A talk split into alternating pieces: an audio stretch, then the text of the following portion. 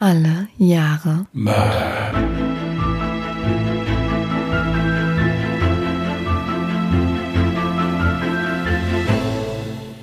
Herzlich willkommen zu unserer zweiten Folge Alle Jahre Mörder, der True Crime Podcast mit Jasmin und Christian, hallo. Ich muss sagen, jetzt, äh, ich habe das ja beim letzten Mal ziemlich genossen. Ich meine, ich musste nicht viel machen, konnte mir was anhören, ja, konnte zwischendurch so ein bisschen meckern, wenn ich äh, irgendwas einzuwerfen hatte.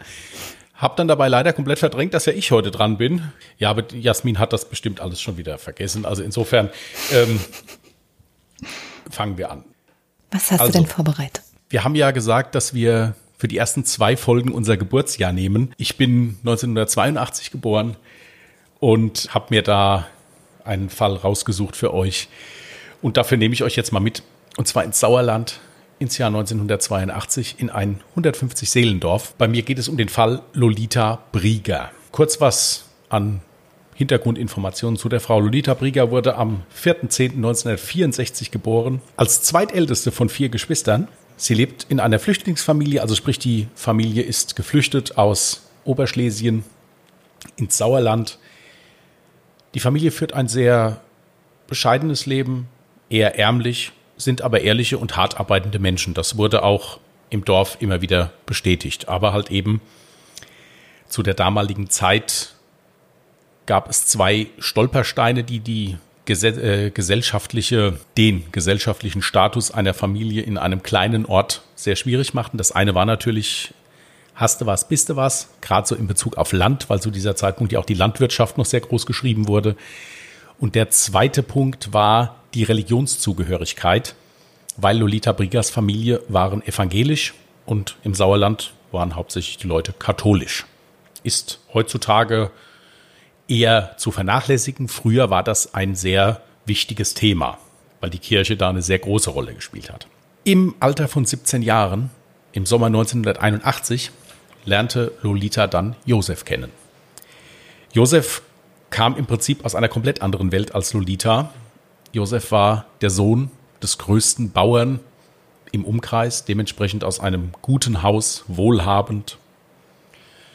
Und es ist natürlich nicht schwer zu vermuten, dass der Vater von Josef, der auf ihn eine sehr, ja, in, in meinen Recherchen ging es schon hervor, eine sehr dominante Rolle, also das war der Patron zu Hause, ja, und Josef war der legitime Erbe des Vermögens und der Vater hat an seinen Sohn sehr, sehr hohe Ansprüche gehabt, die natürlich auch daher rührten, was für eine Frau er sich sucht. Und natürlich wurde Lolita dann aufgrund ihrer familiären Geschichte sehr schnell vom Vater als nicht standesgemäß abgestempelt. Und der Vater hat natürlich alles versucht, um diese Beziehung, die sich dann nach relativ kurzer Zeit heimlich entwickelt hat, zu unterbinden.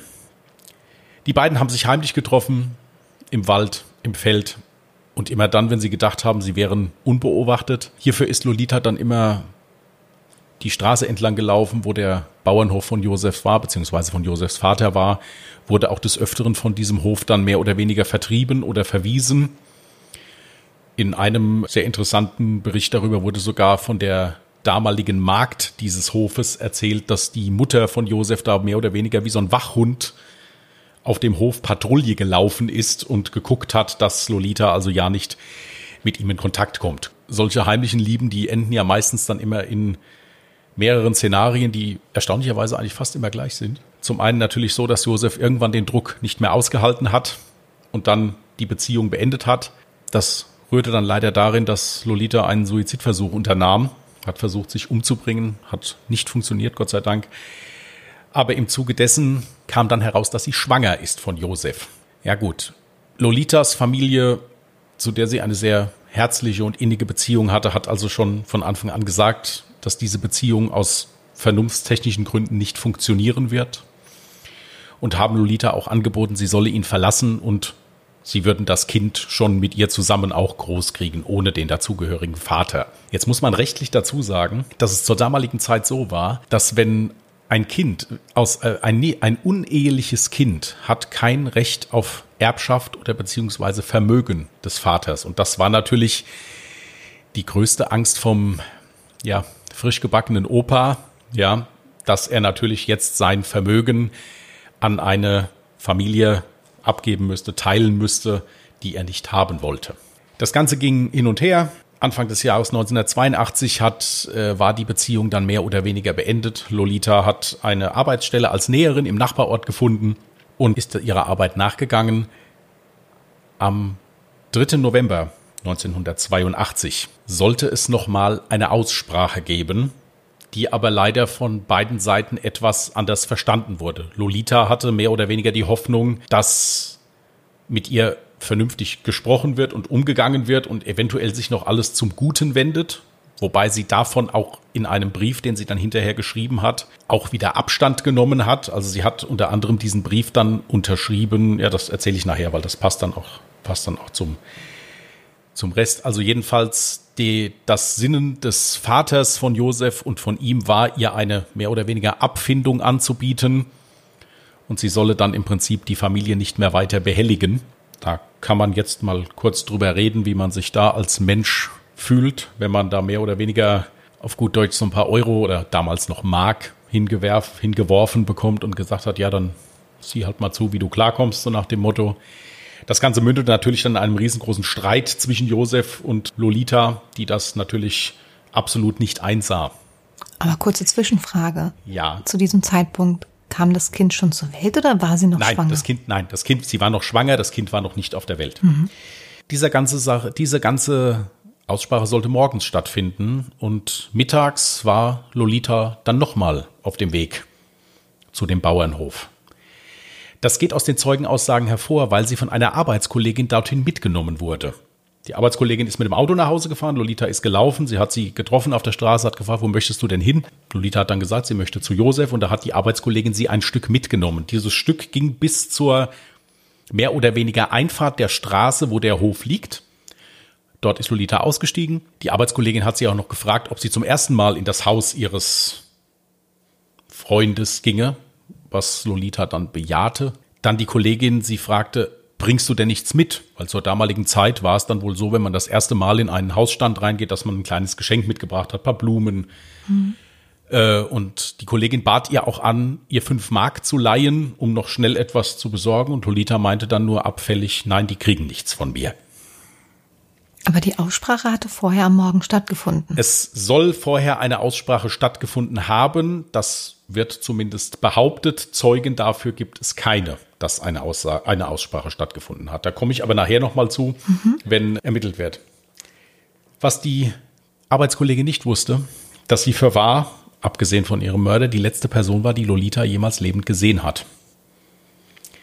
Denn Lolita kam weder auf dem Hof an, noch zu Hause. Was sehr, sehr schlimm war für die Mutter von Lolita, die unter dieser ganzen Sache, sowohl der Schwangerschaft als auch den Problemen mit dem Lebensgefährten Josef, sehr gelitten hat. Die Familie erfuhr vom Verschwinden von Lolita, die ja mittlerweile nicht mehr bei der Familie lebte, sondern in der Ortschaft, wo sie auch als Näherin arbeitete, am Tag drauf. Die Arbeitsstelle hat angerufen und hat gesagt, dass Lolita nicht zur Arbeit erschienen ist.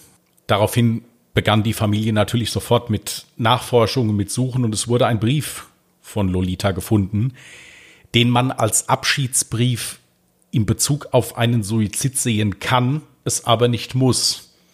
Dieser Brief richtete sich an Josef und in dem Brief stand drin, einige Zeilen wurden in einem YouTube-Video zitiert, du hättest dich immer auf mich verlassen können, aber jetzt ist das dann auch egal und unterschrieben wurde der Brief mit Es grüßt dich, dein letztes Stück Dreck. Also schon ziemlich hart. Bei dem YouTube-Video, was ich mir dazu angeguckt habe, wurde dieser Brief kurz mal so über gezeigt. Also ein handschriftlich mhm. geschriebener Brief von ihr. Auch das war auch der Originalbrief. Und dann habe ich einfach mal pausiert und habe mal so ein bisschen gelesen. Mhm. Und für mich liest sich dieser Brief nicht so wie jemand, der sich umbringen möchte. Das war ein Abschiedsbrief an diesen Mann, wo sie im Prinzip nochmal mit ihm abrechnete. Mhm. So das jetzt auch Wenn man es jetzt so nimmt. Also so hat es sich für mich jetzt gelesen. Die Polizei und die ermittelnden Behörden sahen das 1982 etwas anders. Zuweilen es natürlich auch so war, dass ein solcher Brief immer sehr einfach ist, um mal eine Ermittlung aufzunehmen. Das heißt, es wurde natürlich zuerst von einem Suizid ausgegangen, woraufhin dann natürlich die Familie von Lolita und auch die Polizei mit einem schon erheblichen Aufwand nach ihr gesucht hat, sie aber nicht gefunden hat. Um kurz was zu dem zeitlichen Rahmen dieser Sache zu sagen. Das Ganze ging über sechs Jahre. fünf bis sechs Jahre. Und in der Zeit wurde sie nicht gefunden. In der Zeit wurde sie nicht gefunden und es gab auch keine neuen Erkenntnisse. Es wurde dann mal von einem Busfahrer eine Aussage getroffen, er hätte sie am Tag nach dem Verschwinden noch im Bus gesehen. Hinterher kam dann raus, dass der Busfahrer sie an diesem Tag gar nicht gesehen haben konnte, weil er an diesem Tag frei hatte. Dann okay. ist das wieder zurückgenommen worden. In der Ortschaft wurde natürlich vermutet, das konnte man ja so nicht beweisen, auch Gerüchte gestreut in Richtung Lolita hätte sich abgesetzt und würde in einer anliegenden größeren Stadt jetzt der Prostitution nachgehen.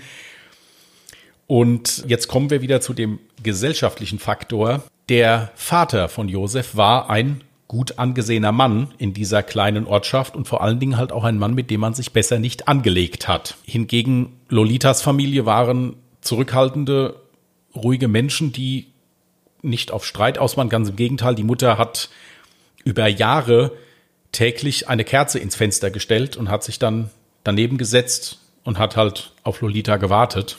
So traurig. Ja, es war ziemlich, ziemlich heftig. Kurzer Einwand noch. 1983 wurde der Schlüsselbund von Lolita gefunden und zwar auf einem Friedhof zehn Kilometer entfernt vom Heimatort. Der Schlüssel wurde von, von, von Kindern dort gefunden, aber es ergab sich auch hier jetzt kein Zusammenhang und man konnte sich jetzt nicht erklären, wie dieser Schlüssel da hingekommen ist und vor allen Dingen auch, wer ihn gehabt haben sollte. Also das Ganze verlief wirklich im Sande und somit wurde dieser Fall als ungelöst zu den Akten genommen. Ja, bei Dabei den Akten wird hat er nicht geblieben sein, sonst hätte es den Fall mit Sicherheit ja, nicht vorgetragen, oder? Bei den, Akt, bei den Akten hat er dann auch sehr, sehr lange gelegen, bis er dann Ende 2010 auf den Tisch von Kriminalhauptkommissar Schuh landete. Mhm. Und der hat sich die ganze Sache nochmal angeguckt und kam dann zu dem Schluss, dass hier bei weitem noch nicht fertig ermittelt war. Und hatte auch großes Glück, dass er einen jungen Staatsanwalt zur Seite hatte, der das genauso gesehen hat. Und so wurde ein für diese Zeit schon mehr oder weniger Wagnis gemacht, nach einem so langen, also nach, nach, dass das schon so lange her ist. Die gingen in die Sendung Aktenzeichen XY ungelöst, was zum damaligen Zeitpunkt, auch heute noch, aber früher noch viel mehr ein riesengroßes Medium zur Aufklärung von Verbrechen war. Mhm. Zur damaligen Zeit, es wurden unendlich viele Verbrechen aufgrund dieser Sendung Aktenzeichen XY gelöst oder zumindest gingen Ermittlungen weiter dadurch. Mhm. Also, die waren in der Sendung, in dieser Sendung, das ist auch in der Dokumentation zu sehen, diese Sendung kann man auf YouTube sich auch noch ansehen, appelliert der Kriminalkommissar auch an die Vernunft des Täters und sagt, er möge doch wenigstens ein Zeichen geben, wo die Leiche zu finden ist, dass die Qualen und das Warten der Familie und vor allen Dingen der mittlerweile über 80-jährigen Mutter mal aufhören würde. Ja, vor allem schwebt sie ja die ganze Zeit irgendwie noch in Hoffnung, ne? Wenn keine Leiche ja. gefunden wurde, ja. könnte das, es ja noch sein, dass sie am Leben wäre. Genau, und das ist halt somit das Grausamste, was es im Prinzip gibt, weil du keinen Ort hast, wo du trauern kannst und du im Prinzip ja auch nicht weißt, ob du überhaupt trauern musst. Mhm. Ja, also das äh, war wie gesagt schwierig. Was schätzt du denn, wann wieder ein Hinweis kam?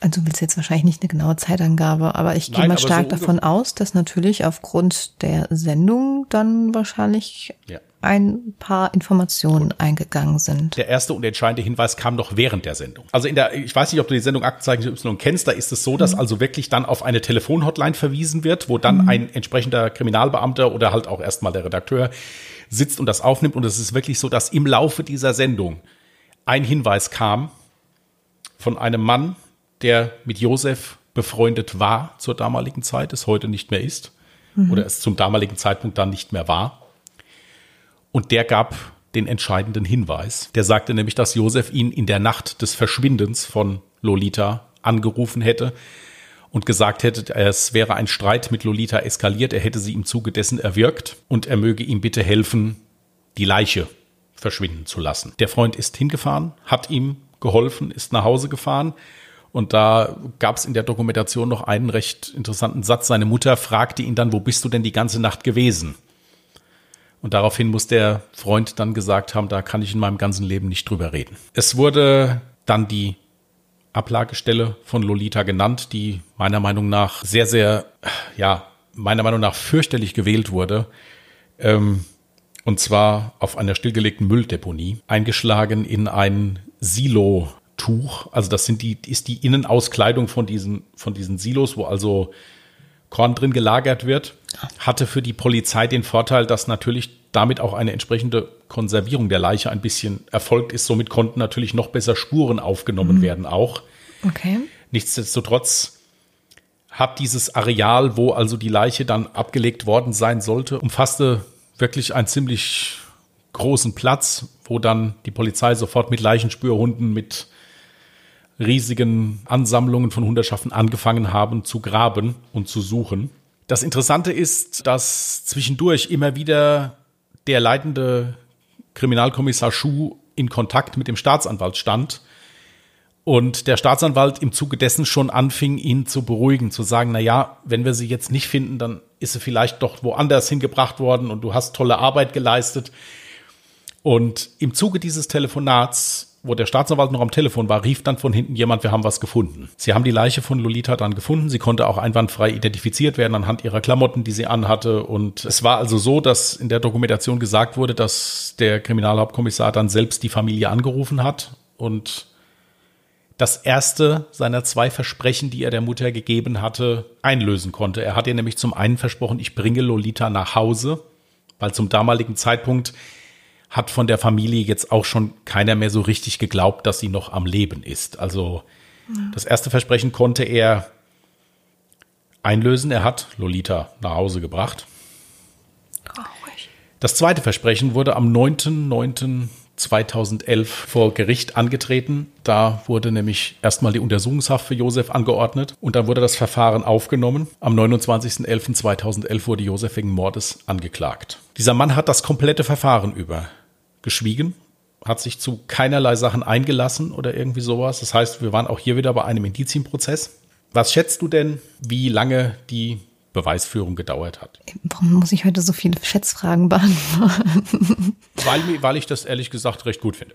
Nein, also ich, äh, nein, das ist ja eine interessante Frage. Es gibt ja äh, das ist eine gute Frage. Sowas kann endlos lange dauern oder super schnell funktionieren. Das, okay, aber du hast ja eben schon, du hast ja eben schon gesagt, die Leiche, die war ja in einem sehr, sehr guten Zustand.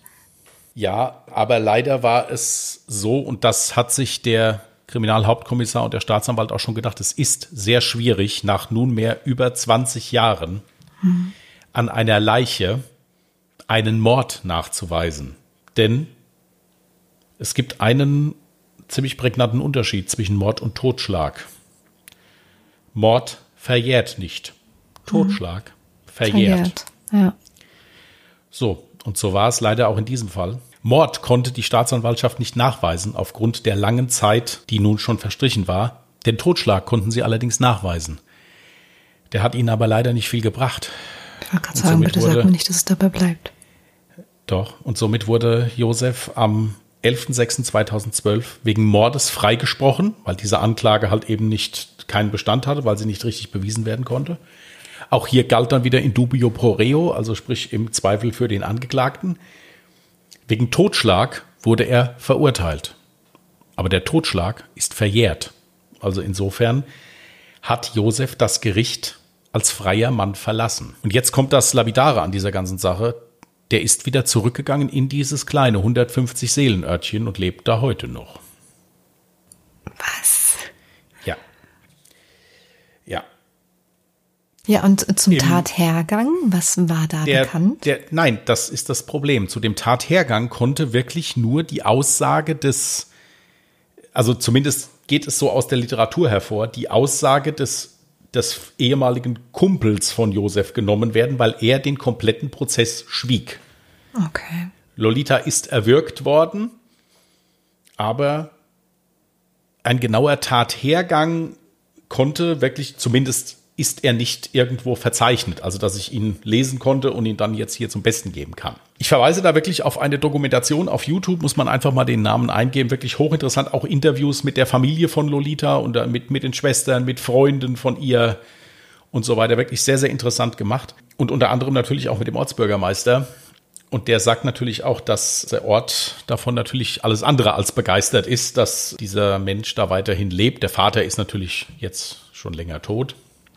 Es gab dann natürlich auch Vorfälle in der Ortschaft, wo zum Beispiel am Leichenfundort von Lolita dann ein Kreuz aufgestellt wurde mit dem Namen des betreffenden Mörders und der Inschrift halt Mörder Josef und so weiter und so weiter. Okay. Ist auch in dieser YouTube-Dokumentation verzeichnet. Ich muss dazu sagen, dass ich von diesem Fall vorher nichts gehört hatte. Also ich wusste nicht, was mich da erwartet. Ich habe allerdings äh, mir die Dokumentation angesehen und war doch wirklich fasziniert. Und ich muss sagen, dass das Ende dieser Dokumentation doch sehr versöhnlich war. Also zum einen diese tiefe Dankbarkeit, die die Familie zu diesem Kommissar hatte, der sich wirklich nicht hat abwimmeln lassen, der immer wieder nachgeguckt hat und immer noch mal was mhm. probiert hat. Und diese Dankbarkeit überwiegt. Also die sind heute noch in gutem Kontakt. Und die Schwester von Lolita hat auch im Interview dann gesagt, sie würde ihre die Hartnäckigkeit von ihm bewundern. Also der hat sich wirklich nicht gegeben, bis er das zweite Versprechen dann auch einhalten konnte. Problem ist natürlich, da ist halt dann der Rechtsstaat an seine Grenzen gestoßen. Ja, ja, weil halt eben das Ganze verjährt war. Es gab dann auch noch mal ein kurzes Interview mit einer Schwester von Lolita nach der Urteilsverkündung. Die hatten, waren dann natürlich im Gerichtsprozess, hatten T-Shirts an mit, mit einem Foto von Lolita drauf. Ja, natürlich ist man in solchen Momenten dann, wo man denkt, ja gut, wo ist denn jetzt hier die Gerechtigkeit? Richtig. Ja, die Gerechtigkeit ist leider verjährt. Weil im, muss man so im Prinzip sagen, musst du dir halt vorstellen, ja, der Fall ist zwar aufgeklärt, ja. aber es gibt niemanden, der dafür büßen muss. Nein, zumindest nicht, zumindest nicht äh, rechtsstaatlich.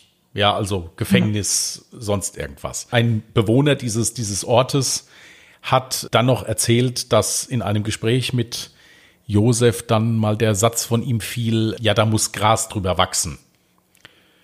Und da meinte der Nachbar dann, es war ein älterer, älterer Herr, mhm. der meinte dann, solange wir hier leben, wird da kein Gras drüber wachsen. Du meinst jetzt nach der Hat Verhandlung ist das passiert? Nach, der, Verhand nach, der, okay. nach der Verhandlung. Nach der Verhandlung. Ähm, ja, also ich muss sagen, ich habe das mit großem Interesse verfolgt und habe in so gewissen Sachen, wie zum Beispiel jetzt dieses, dieses Dorfleben, ich komme ja auch aus einem Dorf, mhm. ja, und ich weiß, als meine Großmutter hier hingezogen ist, meine Großmutter war auch evangelisch, mhm. kam aus Köln, ja. Da hattest du schon in solchen Dörfern teilweise Probleme. Also das war wirklich so. Also die älteren Leute, streng katholisch, streng gläubig, Problem. Das nächste halt wirklich diese mehr oder weniger, es waren ja keine arrangierten Hochzeiten, aber es war ja schon so, dass natürlich auch schon geguckt werden sollte, dass das jemand ist, der wenigstens dann dasselbe mitbringt oder zumindest annähernd so viel. Ja, man muss eine große Schuld an dieser Tragödie auch dem Vater von Josef zusprechen, der diesen Jungen ja unter Druck gesetzt hat. Vielleicht wäre das gar nicht so ausgegangen, wenn er einfach gesagt hätte, ja gut, wenn es eine anständige Frau ist, mein Gott, ja. Dann, da muss ich aber jetzt mal ganz kurz einschreiten. Hm. Also ja, Schuld dafür, dass die Beziehung gescheitert ist, auf jeden Fall. Aber nicht Schuld an dem Mord, oder? Das kann man so nicht sagen. Du weißt nicht, wie es ist, wenn äh, man weiß nicht, wie es läuft, wenn ein Mensch die ganze Zeit mit so etwas unter Druck gesetzt wird und da ja im Zuge des, äh, des Prozesses auch keine großartigen Erkenntnisse mehr aufkamen hm. weiter. Natürlich dann auch nicht auf die Tatsache, zumindest wurden keine Erkenntnisse nach außen getragen, so dass ich sie jetzt hier verwerten konnte. Hm. Ja, das kann man nicht sagen. Das Problem ist halt hier hat die damalige Zeit und das damalige kleinbürgerliche Denken schon eine große Rolle mitgespielt. In der heutigen Zeit gibt es das vielleicht bestimmt auch noch, dass es Schwiegereltern gibt, die Schwiegertöchter, Söhne nicht als standesgemäß empfinden. Ja. Aber ich würde jetzt mal so sagen, so im, in einem normalen Gehalts- und Lebensbereich hoffe ich doch, dass das jetzt mittlerweile eher selten der Fall ist und dass man sich da ein bisschen entwickelt. Also zumindest würde ich das jetzt mal so sehen. Ja, das denke ich auch. Ich frage mich allerdings die ganze Zeit schon, warum es dann nochmal zu einem zweiten Treffen gekommen ist. Wenn tatsächlich am Morgen schon eins stattgefunden hat, müsste man ja eigentlich davon ausgehen, dass das recht positiv verlaufen ist. Sonst hätte es wahrscheinlich kein zweites Treffen gegeben. Das Problem an der Sache ist, dass dieses erste und zweite Treffen auch nicht großartig von Zeugen belegt werden konnte. Hm. Also ich habe es mir jetzt mal so erklärt, was jetzt keinen Anspruch auf Richtigkeit hat. Hm. Ich denke, es gab ein erstes Treffen. Es wurde sich vielleicht sogar, entweder wurde sich geeinigt und man ist auseinandergegangen und Lolita hat es sich hinterher nochmal anders überlegt und wollte vielleicht nochmal Sachen anderweitig klären. Oder es gab ein erstes Treffen. Es wurde sich nicht geeinigt man ist mehr oder weniger uneinig auseinandergegangen und Lolita kam dann nochmal hinterher und wollte vielleicht ihm nochmal ins Gewissen reden oder nochmal äh, Sachen klarstellen. Und es ist dann im Zuge dessen zu diesem Unglück mehr oder weniger gekommen. Ja, also zu diesem Mord. Das ist kein mhm. Unglück. Unglück ist was, was äh, unfallmäßig passiert. Das falsche Wort. Das nächste ist, dass dieses, dieses Treffen, was eigentlich stattfinden sollte, im Übrigen auch nicht auf dem Hof der, des Bauern, sondern in einer Nachbargemeinde. Es ist mir jetzt nicht ersichtlich gewesen, ob das überhaupt stattgefunden hat. Es kann auch genauso gut sein, dass das hinterher behauptet worden ist. Wie Und die im Freundin oder Arbeitskollegin, die sie gefahren die hat? hat? Die hat ihn, die hat sie ja dann an, im Prinzip zu dem Treffen gefahren, wo sie dann umgebracht wurde. Ja. Und von diesem und von diesem Treffen wusste zum Beispiel auch die Schwester, die im selben Ort wie Josef gewohnt hat und die von Lolita im Zuge eines Besuches bei Josef immer auch noch mal besucht wurde, mhm. Die wusste davon auch nichts, weil die hatte mit der Mutter vorher telefoniert und die Mutter meinte, ob Lolita bei ihr gewesen wäre. Die hätte oben an der Straße gestanden bei Josef, auf dem Weg zu Josef, ob sie bei ihr gewesen wäre. Darauf meinte sie nein, es wäre niemand da gewesen. Eine ganz makabere Sache zum Beispiel noch, äh, Josef ist ja nach wie vor auch im Haus der Schwester ein- und ausgegangen, war mit dem Mann der Schwester von Lolita gut bekannt. Und einige Tage nach dem Verschwinden von Lolita meint, war er dort zu Besuch. Und da meinte der Mann, also Lolitas Schwager im Prinzip, zu Josef, sag mal, kannst du mir nicht mal sagen, wo, wo meine Schwägerin hin ist? Und daraufhin meinte Josef dann abwertend, was geht dich mit, was geht mich den Schwägerin an? Also im Slang mhm. jetzt, was geht mich deine Schwägerin an? Ja. Ja. Ähm, also ich habe das, wie gesagt, mit großem Interesse gelesen und angehört und geguckt. Dennoch muss ich sagen, ich finde das eine, zum einen eine unheimliche Leistung von diesem Kriminalhauptkommissar, also dass, äh, dass jemand damit so viel Herzblut seiner Arbeit nachgeht und da wirklich mhm. alles versucht und auch der Staatsanwalt dazu, ja, äh, die wirklich da massiv an einem Strang gezogen haben und wirklich diesen, dieser Familie Frieden geben wollten, im Prinzip einfach nur. Ja. Ja, und wenn man das sich dann anguckt und dann im Umkehrschluss aber dann sieht, was dann im Endeffekt aus der ganzen harten Arbeit, die diese Menschen geleistet haben, für eine Strafe rausgesprungen ist, nämlich gar keine, mhm. oder eine, die verjährt war, sagen wir es so, dann ist das natürlich schon, schon traurig oder heftig, finde ich. Ja, ich will mir das gar nicht vorstellen. Mich wundert es tatsächlich auch, dass wenn er wieder zurück in dieses eigene Dorf ähm, gegangen ist, warum dann nicht irgendjemand mal auf die Idee kam, Selbstjustiz auszuüben. Ich hätte davor Angst. Ja, also gut, das Problem ist ja halt, du weißt ja jetzt natürlich nicht, mit welchen Ängsten so ein Mensch dann da lebt. Also das kann man ja nicht sagen. Natürlich gab es Schmierereien am Haus mit Mörder und hm, Ja, ja, deswegen, ich werde halt so also gar nicht erst zurückgekehrt. Das Dorf, ja, das Dorf hat sich da schon dagegen zur Wehr gesetzt, aber es ist natürlich halt auch leider so, wenn es ist ja häufig der Fall, dass Leute gegen Ungerechtigkeiten selbst vorgehen. Ja. Und äh, das Schlimme ist, dass die meistens die Dummen dabei dann sind. Ja. ja. Weil das Gesetz leider nicht nur die Unschuldigen schützt, sondern auch die, die schon Dreck am Stecken haben. Und ich glaube, wenn du so weit gegangen bist, und so etwas so überstanden hast mit so einem, so einem Prozess und dann im Endeffekt das Ergebnis, was ja eigentlich kein Ergebnis war, dann kann man da schon davon reden, dass da dann irgendwann auch eine gewisse Abgebrühtheit einsetzt und beziehungsweise halt auch ein gewisses, ja, dickes Fell, so nach dem Motto im Prinzip. Ich persönlich hätte das nicht gemacht. Wenn ich, ich wäre da weggezogen und dann wäre es gut gewesen. Aber da sieht man ja halt auch mal wieder, dass da keine Einsicht da war. Aber ja, das war halt schon sehr Interessant. Wir haben uns zwei ziemlich heftige Fälle so ausgesucht. Genau, für den genau, das also ist so mir auch durch den Kopf gefallen. Also ja, irgendwie äh, bin ich auch jetzt nach deinem Fall tatsächlich sehr enttäuscht. ich, ich warte noch auf ein Happy End. Ich meine, gut, wir machen True Crime, da gibt es kein Happy End. Es gibt immer einen Mord. Aber es nein, kann ja auch einen Mord das, mit Happy End das, geben. Nein, aufgeklärten. Ich aber, nein, ich muss aber dazu sagen, dass wenn du dir die Interviews ansiehst, die Familie im Prinzip. Die Schwester sagte dann, ich, sie, sie wäre dankbar dafür, dass sie wüsste, wo sie trauern könnte. Hm. Ja, okay, es ist halt leider, es ist halt leider so, Jasmin, dass bei einem Mord gibt es kein Happy End. Selbst wenn der Mörder verurteilt wird, der Mensch, den er, dem er das Leben genommen hat, der ist tot, der ist nicht mehr da. Da gibt es kein Happy End. Es gibt, was du meinst, ist, dass es Gerechtigkeit gibt. Richtig. Richtig. Und die Gerechtigkeit gab es in diesem Sinne jetzt nicht. Hier ja. muss man jetzt wirklich nur nehmen, dass das Martyrium für diese Familie und vor allen Dingen auch für diese wirklich ja schon sehr alte Mutter endlich mal aufhört, weil es ist leider so, dass wenn Mütter ihre Kinder überleben oder Eltern ihre Kinder überleben, das ist wieder der Natur. Hm. Und das ist ganz schlimm. Das ist das Happy End. Ich kann in keinster Weise sagen, dass ich glücklich bin mit dem Ausgang dieses Falles. Ganz ja. im Gegenteil. Aber ich fand es einen sehr interessanten Fall, weil ich es unheimlich bewundernswert fand, dass jemand nach 20 Jahren das wirklich nochmal aufgerissen hat und ja. wirklich gesagt hat, und ich finde den jetzt und ich krieg das irgendwie hin.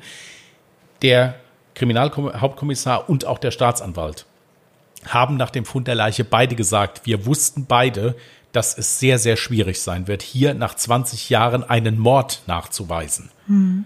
Wie gesagt, ich hätte euch gerne ein anderes Ende präsentiert, aber ich fand den Fall dennoch so interessant und ich habe ihn auch wirklich noch nirgendwo gehört oder so.